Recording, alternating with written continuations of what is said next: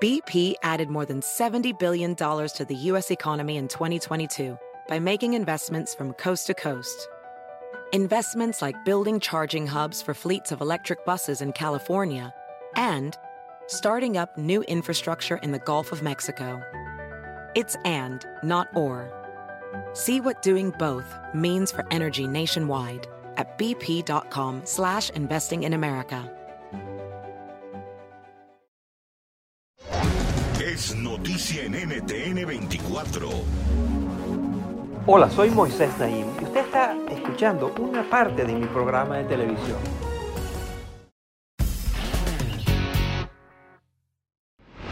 Bienvenidos, soy Moisés Naim desde Washington. Encantado de estar de nuevo con ustedes. Usted ha oído hablar de la geoingeniería.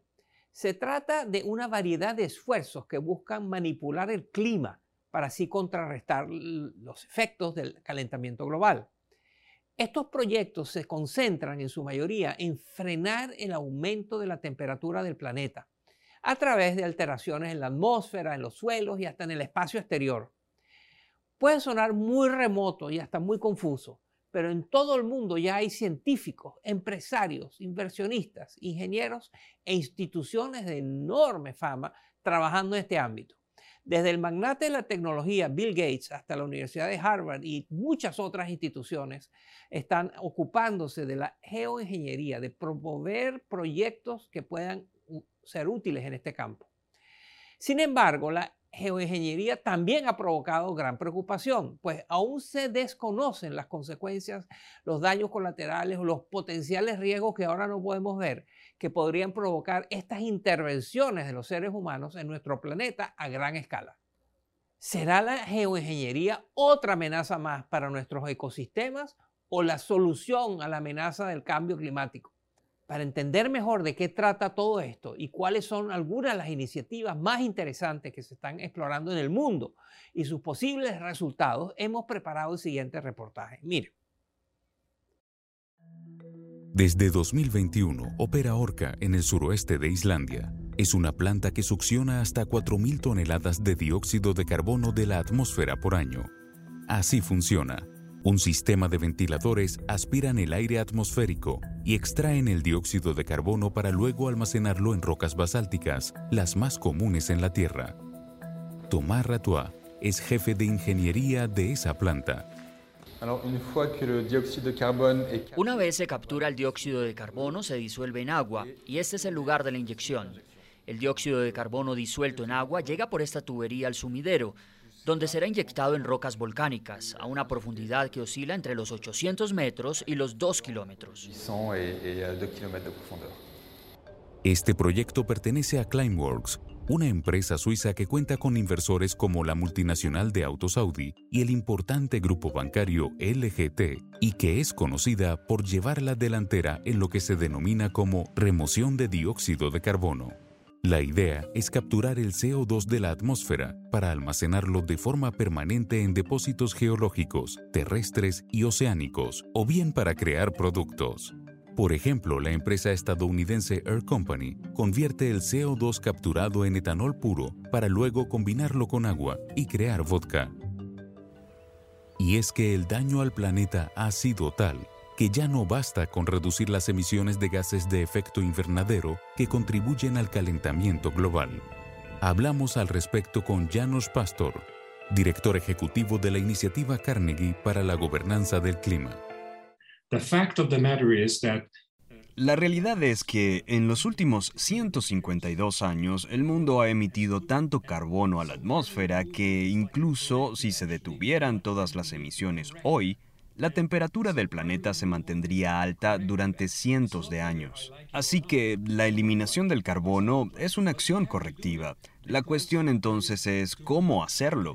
¿Qué técnica es más eficaz? ¿Cuál es menos costosa? ¿Y cuál es mejor para la sociedad?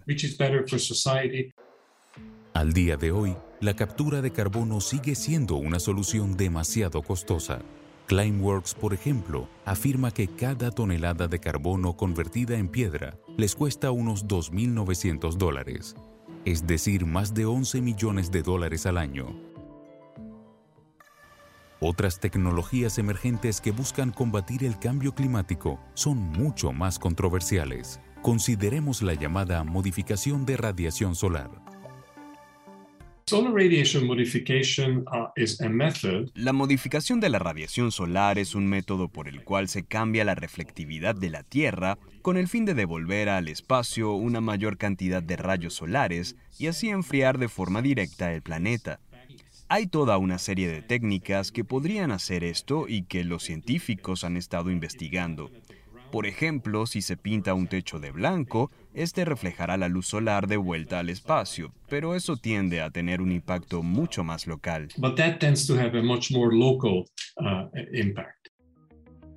Para generar impactos más globales, se está estudiando la inyección de aerosol estratosférico donde un avión subiría a la estratosfera y liberaría aerosoles químicos para dispersar la luz solar. Pero se teme que algunos de estos químicos puedan reducir la capa de ozono y provocar un aumento de lluvias ácidas. Quizá menos disruptivos serían los llamados espejos espaciales. La idea es que se pondrían una serie de espejos en algún lugar entre el Sol y la Tierra, donde la gravedad sea cero para que reflejen la luz solar directamente de vuelta al Sol. La ventaja de esto es que no habría una perturbación química de la atmósfera, lo cual podría ser un problema. Así que ese es el lado positivo. La desventaja es que sería demasiado costoso llevar todos esos materiales al espacio.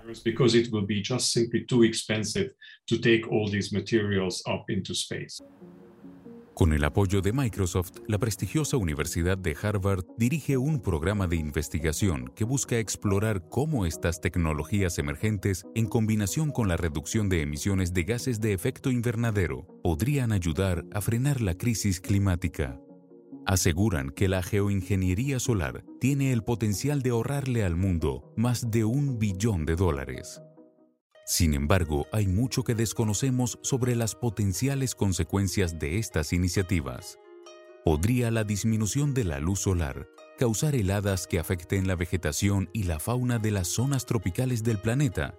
¿Cómo se verían afectadas la agricultura y la seguridad alimentaria mundial?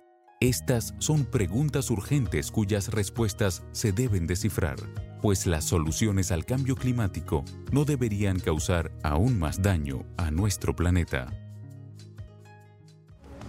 Esto es Efecto Naim. Puede verlo todos los domingos por NTN 24, a las 7 de la noche en Washington, a las 6 de la tarde en Bogotá y a las 4 de la tarde en Los Ángeles. Across America, BP supports more than 275,000 jobs to keep energy flowing. Jobs like updating turbines at one of our Indiana wind farms and producing more oil and gas with fewer operational emissions in the Gulf of Mexico. It's and, not or. See what doing both means for energy nationwide at bp.com slash investing in America. I'm Chris Hahn, the Aggressive Progressive. Check out a new episode of the Aggressive Progressive podcast every Tuesday. You know, the election is heating up just as the year is winding down. Stick with me. I'll tell you the truth as I see it. Download the Aggressive Progressive on Pandora or wherever you get your podcasts.